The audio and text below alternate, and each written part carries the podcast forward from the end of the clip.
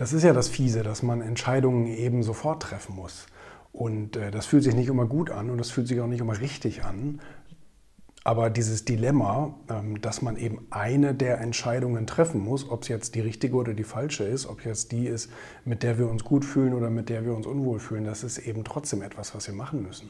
Und ähm, ich habe das zuallererst ähm, bei Urs Meier, der hat ja auch in meinem Buch etwas äh, über mich geschrieben, was ich sehr nett fand. Und Urs Meier ist ja nun der weltberühmte Schiedsrichter. Und er hat ja auch ein Buch darüber geschrieben. Dadurch bin ich damals auf ihn aufmerksam geworden. Äh, du bist die Entscheidung hieß das. Und über Xing haben wir uns damals kennengelernt. Mhm.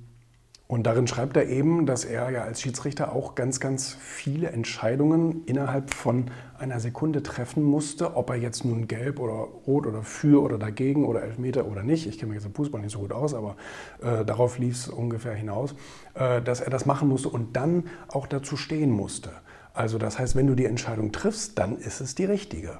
Jede Entscheidung, die du triffst, ist eigentlich die richtige, weil eine Entscheidung, die du nicht triffst, das ist eine falsche Entscheidung. Und ähm, natürlich sind da aber eben auch manchmal, wenn man es im Nachhinein dann analysiert, eben falsche Entscheidungen dabei.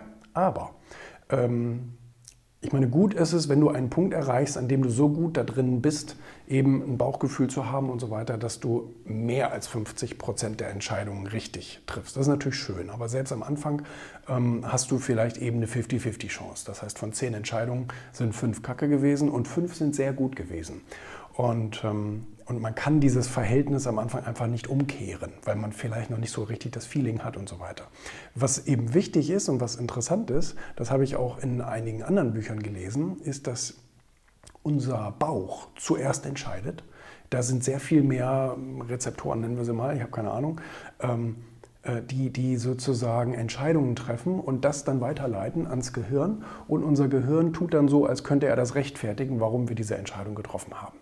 Und ähm, von daher aufs Bauchgefühl hören ist tatsächlich eine gute Idee. Wenn man das alles zu sehr durchdenkt und danach eine reine Kopfentscheidung trifft, dann ist es meistens die falsche gewesen. Da kannst du ganz viele fragen.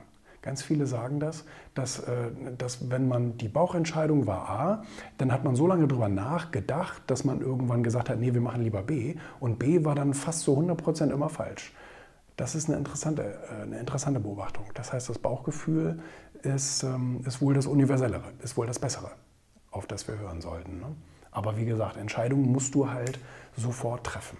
Da, ähm, das, das wird auch morgen nicht besser oder so. Darüber schlafen und bla bla bla in den meisten Fällen hilft es nicht. Sicherlich gibt es ein paar richtungsweisende Lebensentscheidungen, die man nicht mal eben zwischen Tür und Angel entscheiden will, das verstehe ich vollkommen, aber die meisten Entscheidungen ähm, müssen wir sofort machen. Rucki zucki.